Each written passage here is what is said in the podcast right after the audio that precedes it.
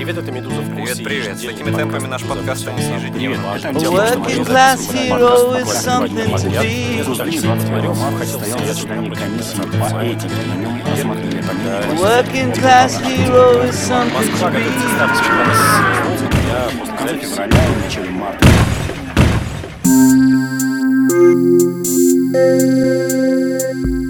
Привет, это «Медуза в курсе», меня зовут Алексей Пономарев, и знаете, о чем я думаю? Честно говоря, работать больше просто невозможно, потому что, ну, середина лета, новостей толком нет, все разъехались, депутаты всякие шмипутаты на каникулах, чемпионат мира по футболу закончился, на нашествие никто не поехал, даже монеточка. Мама, я не сигую, мамочка, я не сигую, не звони в полицию.